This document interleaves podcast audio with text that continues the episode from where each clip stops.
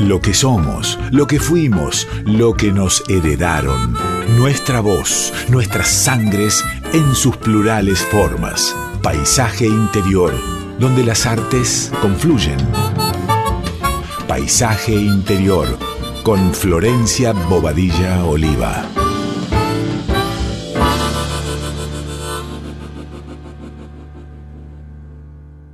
Buenas noches, amigos, amigas, oyentes de Radio Nacional Folclórica. ¿Cómo están? Les habla Flor Bobadilla Oliva en un nuevo encuentro, en una nueva edición de Paisaje Interior por acá, por la Folclórica, por nuestra casa. Esta noche tenemos un especial litoral. ¿Por qué? Porque la semana pasada, el martes 19 de septiembre, fue el día del chamamé. Así que hoy vamos a hacer un recorrido por las músicas de río que nos lleven a ese pedacito de tierra o a esos pedazos de tierra, esos patios donde nos vamos a encontrar con esa música tan hermosa. Pero antes de comenzar con el entrevistado de hoy, vamos a escuchar una música.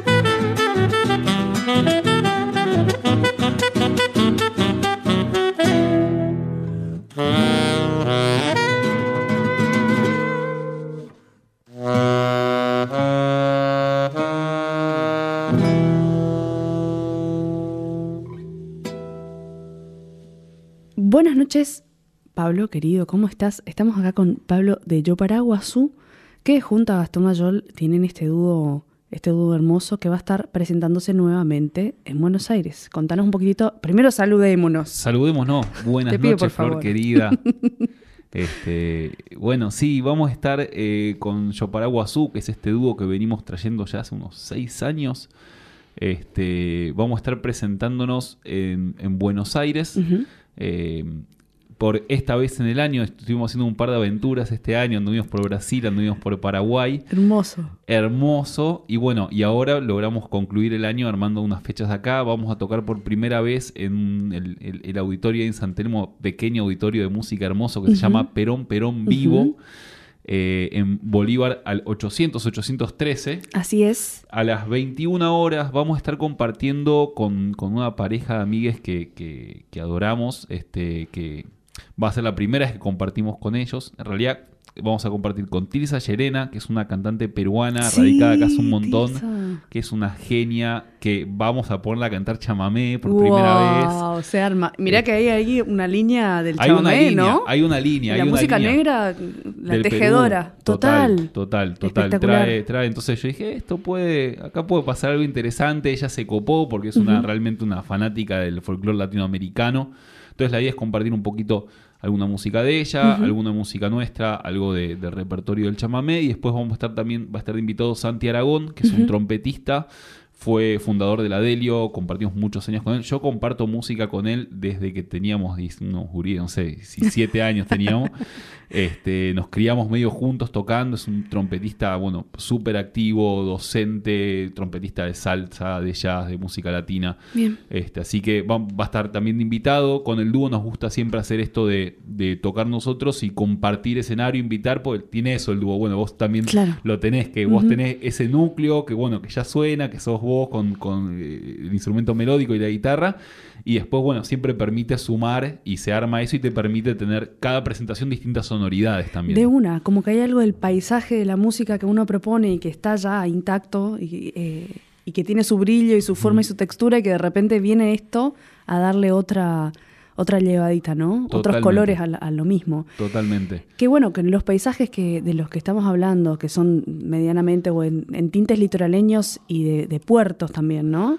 este, tienen esta cuestión de, las sonoridades per se, digamos, los que, los que tenemos esa posibilidad de viajar y que de repente te despertás y la ciudad suena. Sí, totalmente. Me acuerdo, mira, hace unos años hablaba con un músico brasilero, creo que era, que decía esto de, bueno, el folclore o, las músicas populares, por, digo, también la música urbana pasa, ¿no? Y cómo suenan respecto de su paisaje. Entonces me decía, bueno, en Argentina, que tiene estos espacios tal vez de, no tanta, o sea, de vegetación más esparcida, de, animales más esparcidos, y, se siente esa cosa de, o de las llanuras. De lo abierto. O de lo abierto y de la soledad. Y claro, y en Brasil que tiene esta cosa de la mata o de la Amazonía, de que todos los árboles, y todos los sonidos, y escuchar la música, Claro, está todo en eso, claro, total. Eh, y cómo se va armando, ¿no? No sé, eh, con a mí con Buenos Aires me pasa, Buenos Aires es una ciudad que te propone muchísima música y escuchar la música ciudadana de acá y, sí, claramente, ¿no? Como lo tenemos ahí, va, dialogando. Tenemos la riqueza de que nuestro país eh, está atravesado por muchos climas, por muchos paisajes y que también sucede eso en, cada música, digamos. ¿Cómo llegás vos a encontrarte con con este dúo, digamos, o a gestar este dúo con, Gastón? Mira, eh, es, una historia del dúo, de una historia de, una amistad, una historia de un amor y una historia de otro amor que es, que es eh, en lo personal mío, creo que hoy con Gastón también pasa, que es la búsqueda de cada uno con este universo musical que, que, son las músicas del litoral, de, yo le llamo a veces como de la región de los grandes ríos, ¿no? De Sudamérica, que es un poco de Brasil, un poco de Paraguay, de Uruguay, Argentina. Em, entonces, con Gastón nos conocemos en la Escuela de Música Popular de Avellaneda, un, lugar hermoso que, me ha dado muchísimo en, mi carrera musical, que conocí un montón de gente, lugar estratégico para nuestra cultura. Total. Eh, Gastón un guitarrista misionero que andaba ahí medio tratando de estudiar, estudiando jazz, pero no sintiéndose a gusto con eso, porque él quería tocar su folclore. Y bueno, nos cruzamos ahí, nos conocimos. Años después, eh, a mí me pasaba que mm, yo estaba, me encontré con esta música, que no es una música que, heredé, que no se escuchaba en mi casa, que no se escuchaba en mi familia, que no se escuchaba en mi barrio. Me la encontré. Y me la encontré y empecé como algo vi, empecé a seguir el rastro, eh, un poco de la mano de, también de que iba descubriendo las cumbias, que sí las tenía tal vez más escuchadas, pero bueno, haciendo un camino por las cumbias y me encuentro con, con un camino en el folclore y dentro del folclore esta música del litoral que me la vin- eh, todo el tiempo establecía puentes entre la cumbia y la música del litoral. Y, y nada, me empezó a enamorar, me empezó a llamar la atención. Me empecé a dar como saxofonista a preguntarme cómo sería tocar esto con el saxofón. Total.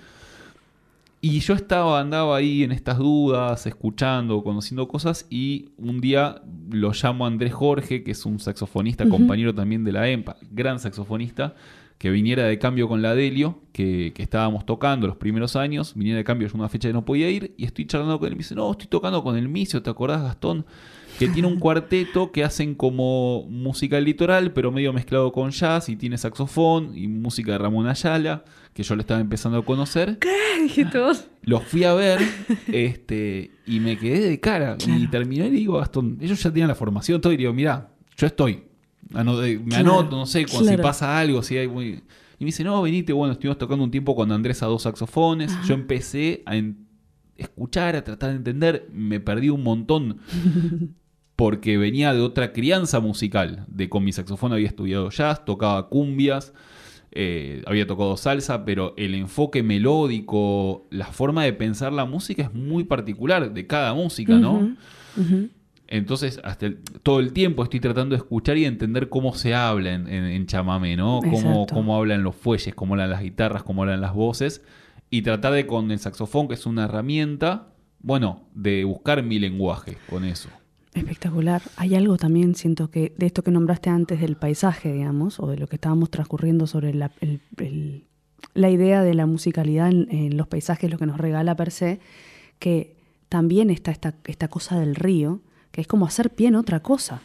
No es lo mismo que pisar la tierra, un patio de tierra, que ir al agua y estar haciendo pie sobre algo que se mueve, ¿no? O que tiene, que no tiene un o que ese ritmo tiene una otra cosa, esa llevada, esas tonadas, todo eso es la construcción finalmente, es, es hermoso. El Sí. trabajo es muy Ah, profundo, digamos. Hay, hay algo, yo escucho, eh, es esto, al día de hoy me pasa y lo voy entendiendo y algo que ni siquiera lo voy entendiendo, sino que me va pasando, que es, Dejarse yo los escucho tocar a los tipos, hasta los veo tocar cuando tocan, y no entendés que tocan rítmicamente. No es una frase que es como, son es algo muy es un gestual. gesto de la comunidad, total. Muy gestual el- la forma de, de llegar a las notas.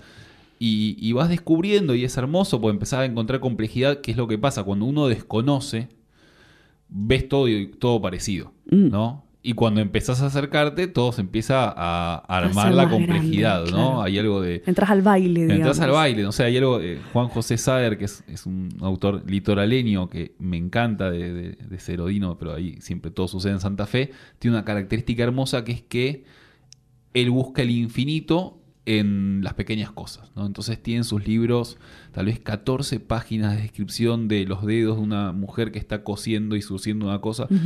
Y hay en esa descripción de algo completamente anodino, de algo completamente de todos los días, y que se ve todo parecido, y que siempre que vos empezás a acercar el ojo empieza a haber complejidad. Mm. A mí con el chamamé, y creo que a mucha gente le pasa, con las cumbias, con muchas músicas, Bueno. como lo ves de afuera, y es como, hasta, con- a ver, con cosas completas, el jazz moderno, ¿no? Digo, Parker. Claro. Como por decir una música Sí. que viene con otra, con otra fama. Ujú. Vos lo escuchabas fuerte, tipo, no se entiende nada. Lo empecé a estudiar, empecé a escucharlo. Ah, hay algo acá. Y con el chamamé, viste, es esto. Decís, a veces las son como marcos armónicos, Sí.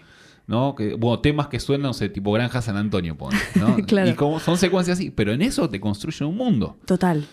Es el mismo cuento contado de mil formas, ¿no? No deja de ser como la construcción del folclore como, como ritual, Totalmente, finalmente. totalmente. Y que todavía en algunas músicas pasa, en otras ya se habla de la versión o se va hacia, hacia el foco se pone en, en otras formas de belleza que de repente nos dejan bastante lejos de, de lo real del ritual de la música, ¿no? Nombraste también eh, Santa Fe. Y digo, de repente Santa Fe es, es- es ese puerto que, que recibe la cumbia de una forma tanto como, como el chamamé, ¿no? Sí, hay, hay un vínculo ahí fuerte. Hablaba con Marito López, que es un, un militante afrosantafesino. Ujú. Y él contaba, que estábamos en Corrientes, en la fiesta de, de San Baltasar, Sí. Y él me contaba, y él contaba y decía, bueno, en, Santa Fe, a diferencia de en Corrientes, no queda un toque tradicional afrosantafesino, que en Corrientes hay Mm. unos pares de toques que todavía están vivos con tambores tradicionales. Pero te- me dice, yo te puedo asegurar que en cualquier suburbio de Santa Fe, en los barrios, vos dejás un timbal y unas congas y van a aparecer dos guachines a tocar y lo van a romper. Y el tambor está presente Claro. de esa manera. Claro. Sigue presente, sigue vivo. En el gesto. En el gesto y, en- y- y, bueno, la cumbia por algo tiene terreno tan fértil para entrar en Santa Claro. Fe. Eh, y, y hay algo que yo iba como conectando, es que hay algo en, en- en la cumbia y en, y en la música del litoral que son músicas de zonas de, de ríos, donde la pesca, donde el agua, donde la- las barcas son importantes, la vegetación es importante, donde está el acordeón, Sí, este, y es un instrumento rey, el acordeón. sí. Este, hay, una, hay una cosa del gesto que yo siempre juego, pero digo, son dos músicas que te dan ganas de gritar y tomar vino. O en caso de otro, te dan ron. sed. Te dan sed, dan ¿no? sed. Y tiene algo de esa descarga así. Y son músicas tripartitas, ¿no? Como muchas músicas de América. Tienen una raíz afro, una raíz americana y una raíz europea y eso dialoga ahí. Mm. Entonces también, bueno, va, va pasando. Estamos hablando con Pablo Fidel de la Delio Valdés y de Yo Pará Guazú, que se presenta el dúo Yo Pará el viernes 29 de septiembre en Perón Perón San Telmo, 21 horas, ahí en Bolívar 813. También van a estar el martes 2 de octubre en la tertulia de- del Teatro Brown, eh, también en La Boca, ahí cerquita, 21 horas, Almirante Brown 1375. Entradas, ¿por dónde conseguimos? Para el viernes Mira, 29 y para el martes Para el 2. viernes 29 se pueden comunicar ahí con arroba perón perón vivo Bien. este, y ahí se hacen las reservas de entradas. Y después, eh, eh, para la, la tertulia del Teatro Brown, se escribe a arroba Teatro Brown. este, los buscan ahí por Instagram y ahí les hacen la reserva. La tertulia boquense es un evento particular al que nos sumamos. Claro. este, que es un evento hermoso que ya hemos participado muchas veces. Se hace todos los martes a la vuelta de mi casa, ahí en el barrio de La Boca, Almirante Brown y La. Madrid se hace, se reproduce una tradición boquense que tenía Quinquela Martín con, Sí. con todo lo que era la Orden del Tornillo y la Re- Segunda República de la Boca, que se juntaban a comer fideos de colores, tomar vino tinto y hablar de arte, a hacer música, a charlar, a- Claro. invitaban gente. Y en este teatro retoma esa tradición y todos los martes nos juntábamos. Y con el dúo hemos tocado ya unas cuantas veces ahí. Es una movida muy linda. Martes a la noche, plan, Planazo. zona sur, ahí aires del puerto. Hermoso, hermoso. Súper necesario además, ¿no? Re. Sobre todo después, o sea, sobre todo siempre, porque el tema va a ser siempre volver al ritual del encuentro, no solamente con les amigues, sino con, con, con el barrio, con las comunidades cercanas y con gente desconocida, digamos. Como Totalmente. Volver a, a encontrarnos, digamos, ¿no? Este, y qué mejor que la música como para, sobre todo para rascar los bordes de- del recuerdo, digamos, ¿no? Viernes 29 de septiembre en Perón Perón y martes 2 de octubre en la tertulia del Teatro Brown. Vamos a escuchar un poquito más de música.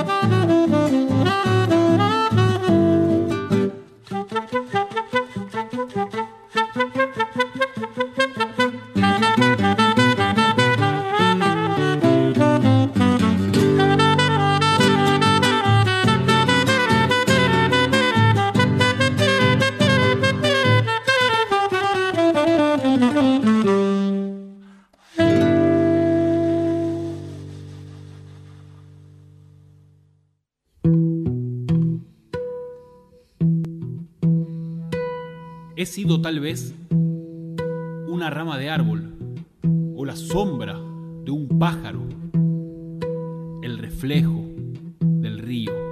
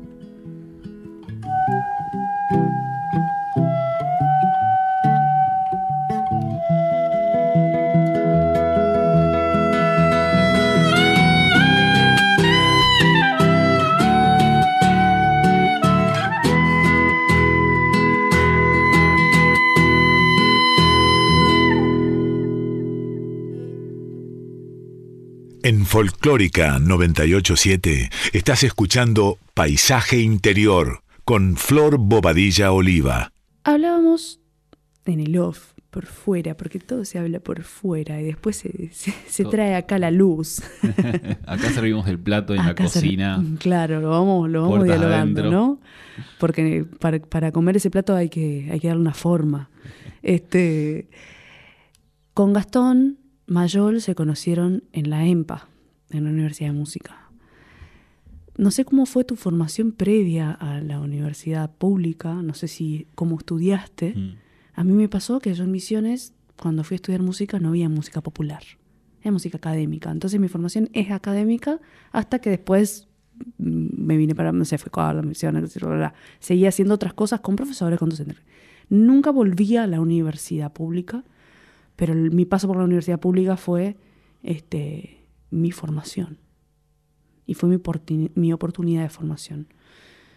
Qué importante encontrarse con una, con una universidad de, música popular, ¿no? Es clave, clave. Creo que en muchos sentidos, en términos de las personas individuales, es decir, de, la oportunidad para quien quiera estudiar música, es importantísimo y aparte en, la música popular uno escucha las historias esto, una historia contemporánea como la tuya y después historias para atrás lleno de que los músicos y músicas tenían que ir a estudiar muchos años de una música que no iban a tocar, sobre la que no tenían interés, con estilos y estéticas que no tenían que ver, porque era el único que había. Eh, que no tenía que ver con nuestra historia. que claro, es una sí, historia pero- importada. Este, porque aparte cuando es... Sí, hay música argentina y hay tradición latinoamericana de músicas académicas, pero bueno, son músicas hechas mirando siempre al mismo lugar en un punto. Claro. Y, y por aparte son conceptos, son, y en realidad ya es muy simple, digo, si yo quiero tocar, no sé, folclore, quiero tocar chacareas en el piano, bueno, Rachmaninoff me va a servir, pero lo que voy a tener que elaborar para llegar a eso son horas que no las dediqué a hacer lo que quiero hacer. Totalmente. Y es o a muy decir, frustrante, o a decir lo que quiero decir. De repente, eh, eso. No sé, estos hay compositores que en la guerra han, han compuesto ciertas músicas que las escuchás y decís, wow. Y cuando lo, lo pones en contexto decís, ah, claro, ok. Ahora, eh, todo eso también sucede en nuestro país. Y Total. sigue sucediendo, digo, vamos construyendo, tenemos tal vez menos perspectiva. Este, y, y- y de repente ir a una universidad pública tiene eso, ¿no? Como encontrarse primero con las posibilidades y con, y con los entornos de que gente de todo el país está habitando esos lugares. Sí. No, y es esto, creo que esto, primero es la, la posibilidad personal de cada ciudadano o ciudadana de poder formarse como músico o música en música popular. Es ganar, ganar un montón. Claro. Aparte de algo, creo que esto, estratégico para nuestra cultura, para nuestra identidad nacional, que es tener escuelas y universidades de música popular, porque, por ejemplo, yo me acuerdo en la EMPA cursé con Carlos Rivero, que es un percusionista sanjuanino, y él contaba que hasta que aparece la EMPA, que es la primera escuela de música popular en Latinoamérica, este, los yankees lo habían hecho mucho antes, ellos ya sistematizan su música popular desde, no sé, la década del 40 Claro. empiezan. Este, y esto, y, y es una referencia, pues son tipos que se pusieron a armar una escuela alternativa a Claro. la académica europea de su propia música popular. Pero en la- Latinoamérica no estaba eso. La EMPA aparece en el 84 como el primer lugar donde se empieza a hacer esto. Y él decía, hasta ese momento la música folclórica solo había sido sistematizada por la Escuela Nacional de Danzas y por todo lo que era, bueno, la eh, Carlos Vega y toda la parte más de etnomusicología. Ujú. Pero los músicos no había sistematización desde, lo- desde quienes tocábamos Claro. sobre cómo es nuestro folclore, cómo lo enseñamos, Sí. cómo lo pensamos. Eh, que sí, porque bueno, porque eh, son músicas que suceden en la calle o suceden en el campo y, y pasan, no se piensa tanto. Pero creo que hoy en día la posibilidad de sistematizar esas músicas, de pensarlas, le da una potencia. Y Mm. no necesariamente las mata, ¿no? Digo, no es que porque vos sistematizás, reflexionás, le pones un nombre, eh, la vas a pagar. Ahora, si le querés meter eso en la casilla como le hiciste, sí la vas a, pero no necesariamente uno por sistematizar va a meter y, y- y- Encasillar. encasillar, En ¿no? principio es nombrar, ¿no? Como Es que no deja de ser también un poco como, bueno, tratar de ponerle un nombre a algo o tratar de, de- de- bueno, de exponerlo, pero al Sí. principio el, el nombrar va a hacer que después, con un poco más de trabajo, sigamos puliendo para que ese nombrar tenga las posibilidades también, ¿no? Tenga los huecos para vibrar y, y Sí. decir, bueno, esto es distinto o esto, también, esto es también. La posibilidad de, de escribir, yo me acuerdo cuando hice profesora de primaria que aprendí a alfabetizar, y había un autor que se llamaba eh, Ong, de apellido, que el tipo había estudiado mucho sobre culturas orales. Ujú. Entonces, claro, marcaba que hay diferencias.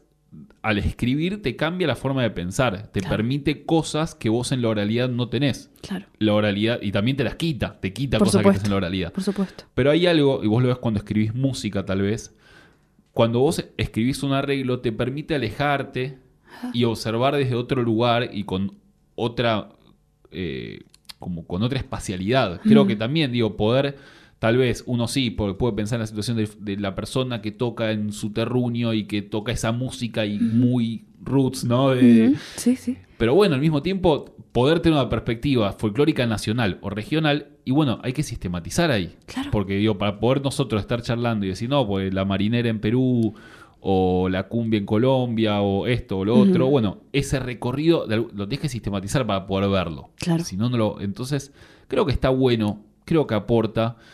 Y creo que pone nuestra música. Y, y aparte, pues es un semillero de, de gente que va a hacer música eh, popular. Eh, entonces, eh, fortalece un montón la EMPA y, y un montón de escuelas y universidades que van apareciendo, digo, en, este, eh, han abierto en Lanús, en Lomas, en zona oeste, en, en Morón, En está San Martín en, San. Martín, hay un- en la Universidad de San Martín, Claro. después en el resto del país va, va apareciendo en diferentes provincias, van apareciendo carreras. Sé que en Córdoba hay, está la de Villa María, que tiene una María, carrera de música sí, popular. sí. En Mendoza sé que están articulando dentro de la Mm. Universidad de- Nacional de Cuyo. Y, y va pasando, se va adentrando y aparte se van generando como eh, referencias también. Mm. Digo, la EMPA fue referencia de, de- de cómo enseñar y cómo Ujú. pensar nuestro folclore, nuestro tango y, y- y el jazz argentino también. Por supuesto. Te quedan cosas afuera. A mí me encantaría que hubiera una carrera de música latinoamericana. Claro. O, pero bueno, eh, eh, est- está buenísimo y, y es tan infinita la música que Claro. bueno, tampoco se puede abarcar todo. Eh, pero creo que son espacios estratégicos. Este, es un orgullo para mí que, que haber podido estudiar en esa escuela. Estudié en condiciones edilicias horribles y terminé estudiando en una escuela que es un lujo, en un edificio que es un lujo. Qué bueno. Eh, y fue en una época particular también de, de nuestro país donde se hubo el proyecto de darle bola a esa escuela, ponerle el edificio que hace 20 años que se le debía. Claro. Este, y, y nada, me acuerdo, terminé de cursar ahí, era como, wow, Claro. un lugar hermoso en Avellaneda. Eh, y bueno, y es un lugar donde conocí gente, donde escuchás, donde conocí gente de Perú, de Bolivia, de, de- de Paraguay, de Colombia, de Tucumán, de Misiones, de todo el de Chaco, de todo el país. Claro.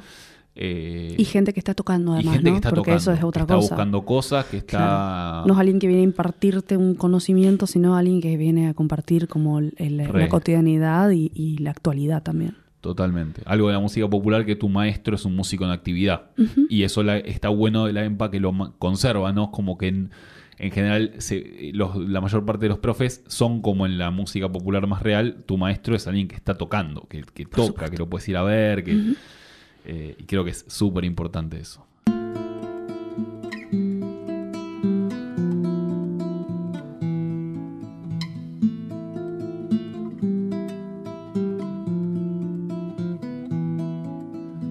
Amanece y veo el sol salir del río detrás de los dos puentes. Despierta el barrio. Va quedando atrás el bandoneón sentimental y el frío amargo y picaresco de la noche. La niebla que la mañana va disipando del riachuelo, viejos fantasmas de un astillero que ya no está. Historia de los migrantes que van tejiendo esa gruesa urdimbre. Nació del barro mi viejo barrio, polka, tango y chamamé.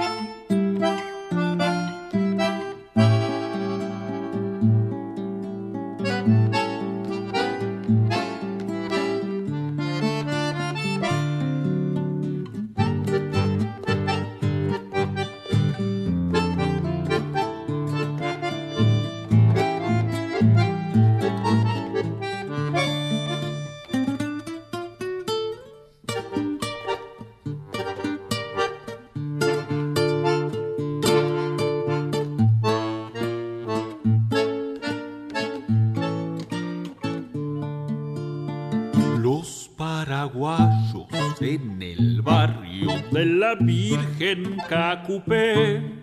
Si hay asado algún domingo, sopa y chipa caburé. Las piletas de lona en la vereda. Y un pibito desnudo frente al sol es la esperanza del trabajador.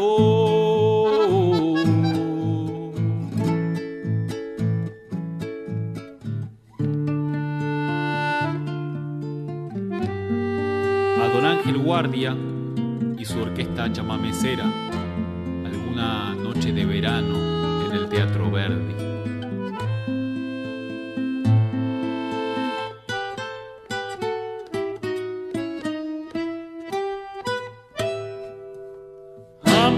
Y veo el sol salir del río detrás de los dos puentes.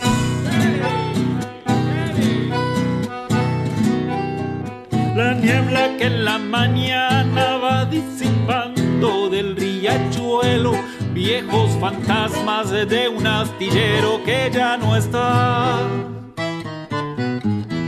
historia de los migrantes que van tejiendo esa gruesa urdimbre. Nació del barro mi viejo barrio, polka, tango y chamamé.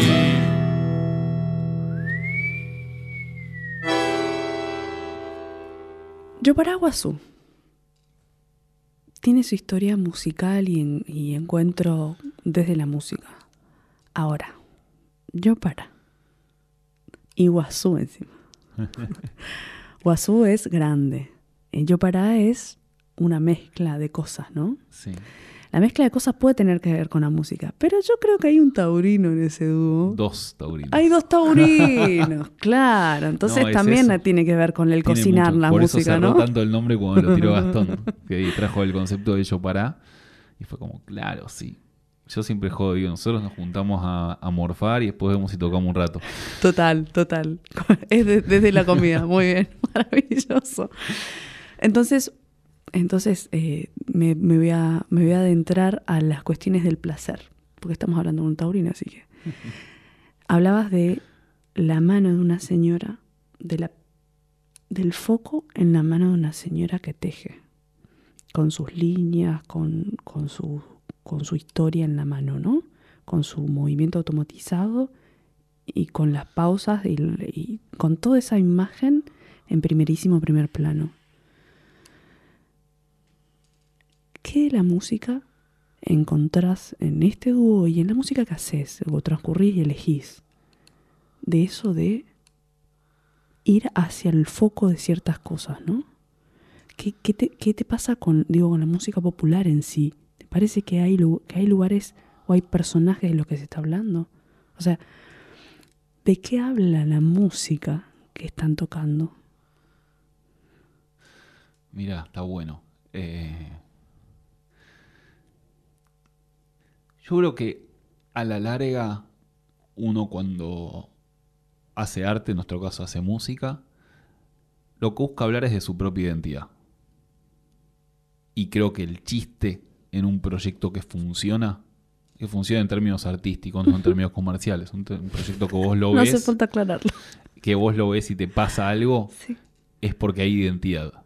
E Identidad de ese proyecto, que es la proyección de quienes conforman ese- ese- esa propuesta. Creo que hay un laburo muy fuerte. Entonces, yo siento que, por ejemplo, con Yo Pará, eh, en mi, por cómo soy, también con Gastón somos muy distintos. Yo soy más, tal vez, más intrincado, más poético, y Gastón es muy de esos taurinos bien. Este, pero a mí me pasó que yo fui haciendo como un proceso con mi identidad para poder encontrarle un lugar a Yo Para, que es un lugar distinto al que suele tener la gente que toca esta música, porque en general tiene una vinculación Claro. histórica, familiar, paisajística. Entonces creo que Tuviste que estar más permeable en algún punto para que. Y más despierto a la escucha, ¿no? es como entender, viste, como cuando te cuentan de las células, viste, que dejan pasar porque tienen como el encastre. Bueno, es buscar por qué lugares yo encastraba ahí y encastraba eso en mí. Claro. A ver, eh, ¿O qué lugares tuyos te hacía lugar a, hacían lugar a eso? Más Claro. que, que- Bueno, o cuando vas a hablar en otro idioma y tenés que hacerte entender, digamos. Sí. Tenés hambre y tenés que hacerte entender, digamos. No es joda. No, no, total. Era buscar porque realmente yo creo que para poder hacer una música uno tiene que eh, entender, por lo menos encontrar un lugar desde donde uno la hace. Hmm. Yo no, eh, no, el otro, no sé, el otro me pasó a escuchar músicos académicos de excelente nivel tocando Piazzolla y había algo que no entendían. Claro, No entendía el concepto de la clave, no sonaba en clave. claro. Sonaba correcto. Sonaba correcto, pero no sonaba en clave Estaba y- muerto. y- y estaba muerto. Mm, Y, y se sentía, era para mí un ejemplo muy claro de, de- de un lugar donde vos, viste, bueno, estoy ejecutando la música, viste, estoy ejecutando la... claro, sí, sí, ejecutar. Para que sobre todo. paredón la estamos Sí, ejecutando. Sí, sí. Eh, no, creo que, que, que sí, para mí fue ir haciendo una búsqueda. Pues, "Oye, este quiere hacer chamamé con saxofones, con un porteño encima. Este, y ¿Qué era quiere? bueno, ¿qué quiere?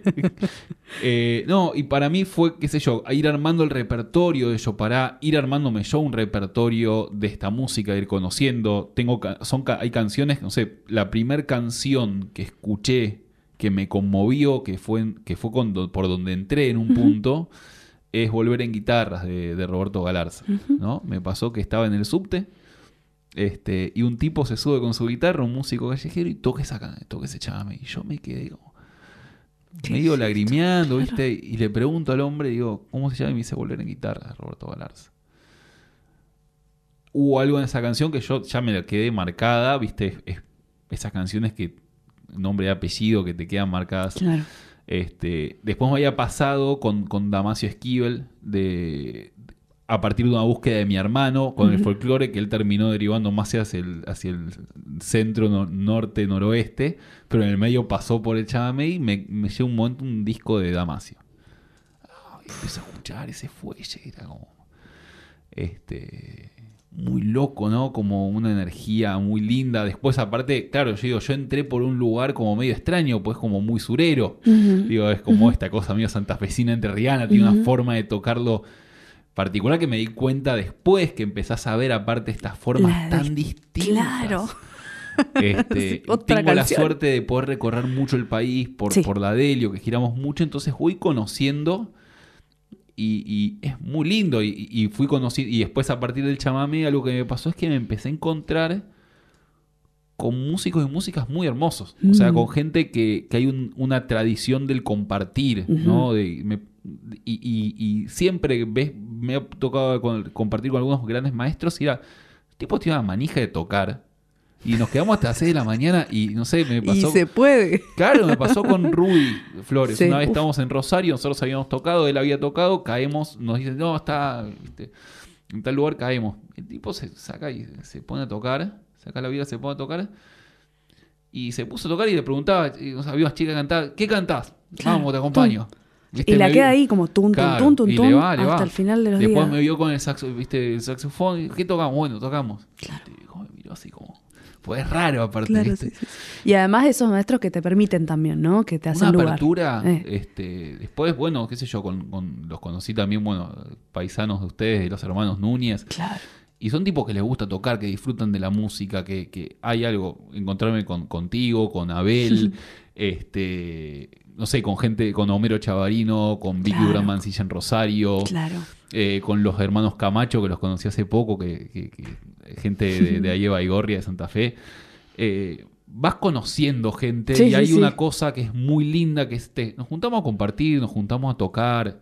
Eh, conocí ahora, bueno, en Paraguay estuve. Claro. También Uf. empecé a juntar Paraguay. tremendo. Paraguay me tiene enloquecido. No, Paraguay es una magia. Es una magia Es una total magia y tuvo unos, ahora estuvimos con Gastón, unos momentos muy mágicos de un músico que quería también dejar la recomendación. Yo en realidad me hice amigo de una banda que está buenísima, que está sonando mucho, que se llama Néstor Lo y Los Caminantes. Sí. Muy linda música, música original, con un formato de banda. Este, y hacen polcas, hacen guarañas nuevas, este, y muy lindo proyecto. Y ahí, bueno, me fui haciendo amistades, conocí a la gente de Pura Hey Soul, que Sí. también es un proyecto muy lindo. Ujú. Y uno de los muchachos allá me, presen- me presenta a Doc Ayala.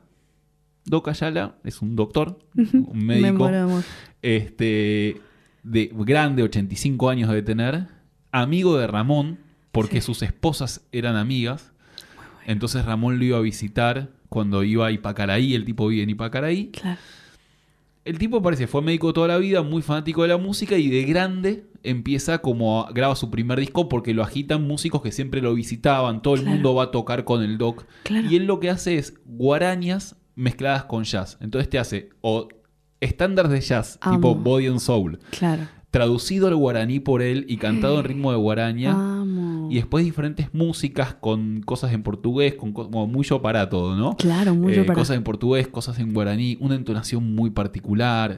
El tipo vive retirado en las afueras de Ipacaraí, como en condiciones, o sea, muy camperas, muy simples, tipo una familia de guita, por lo que tengo entendido, y vive ahí con los hijos, y los hijos lo acompañan, y todos los músicos de la movida de Ipacaraí de Asunción van a tocar con él. Claro, es como el ritual. Es ritual. Y caímos, lo, finalmente caímos lo del tipo ahora cuando estábamos.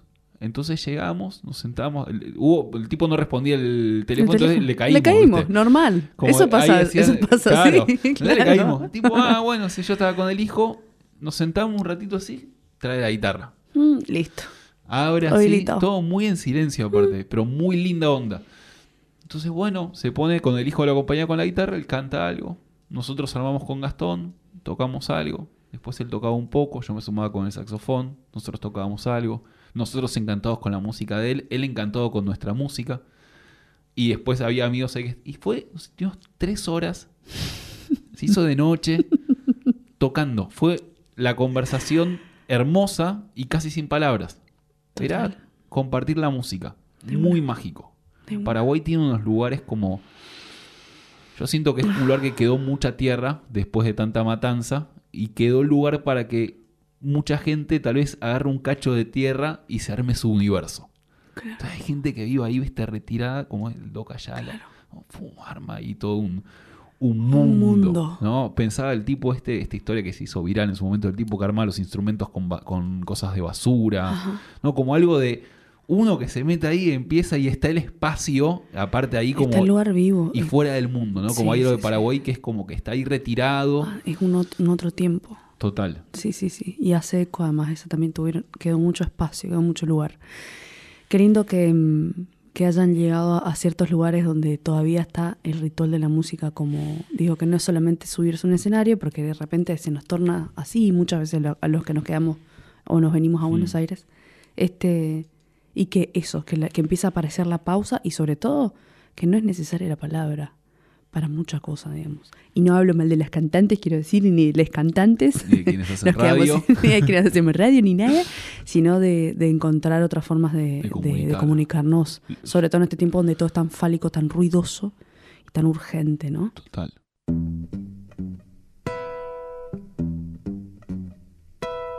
Levanté un tallo seco y en el aire se hizo flor. Aspiré su aroma y la vi alejarse, mariposa.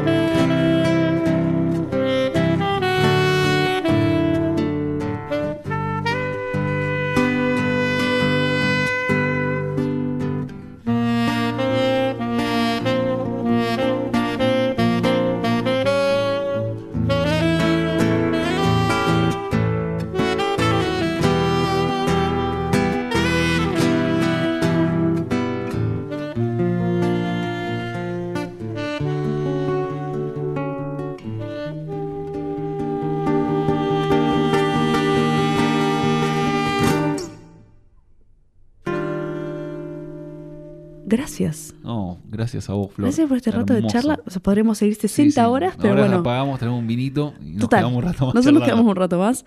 Ustedes quédense ahí en nuestra radio querida. Este, viene Bebe, viene el Ali Simonazzi y un montón de programas más. Que tengan buena semana. Nos vemos el próximo domingo, 22 horas por acá, por la folclórica.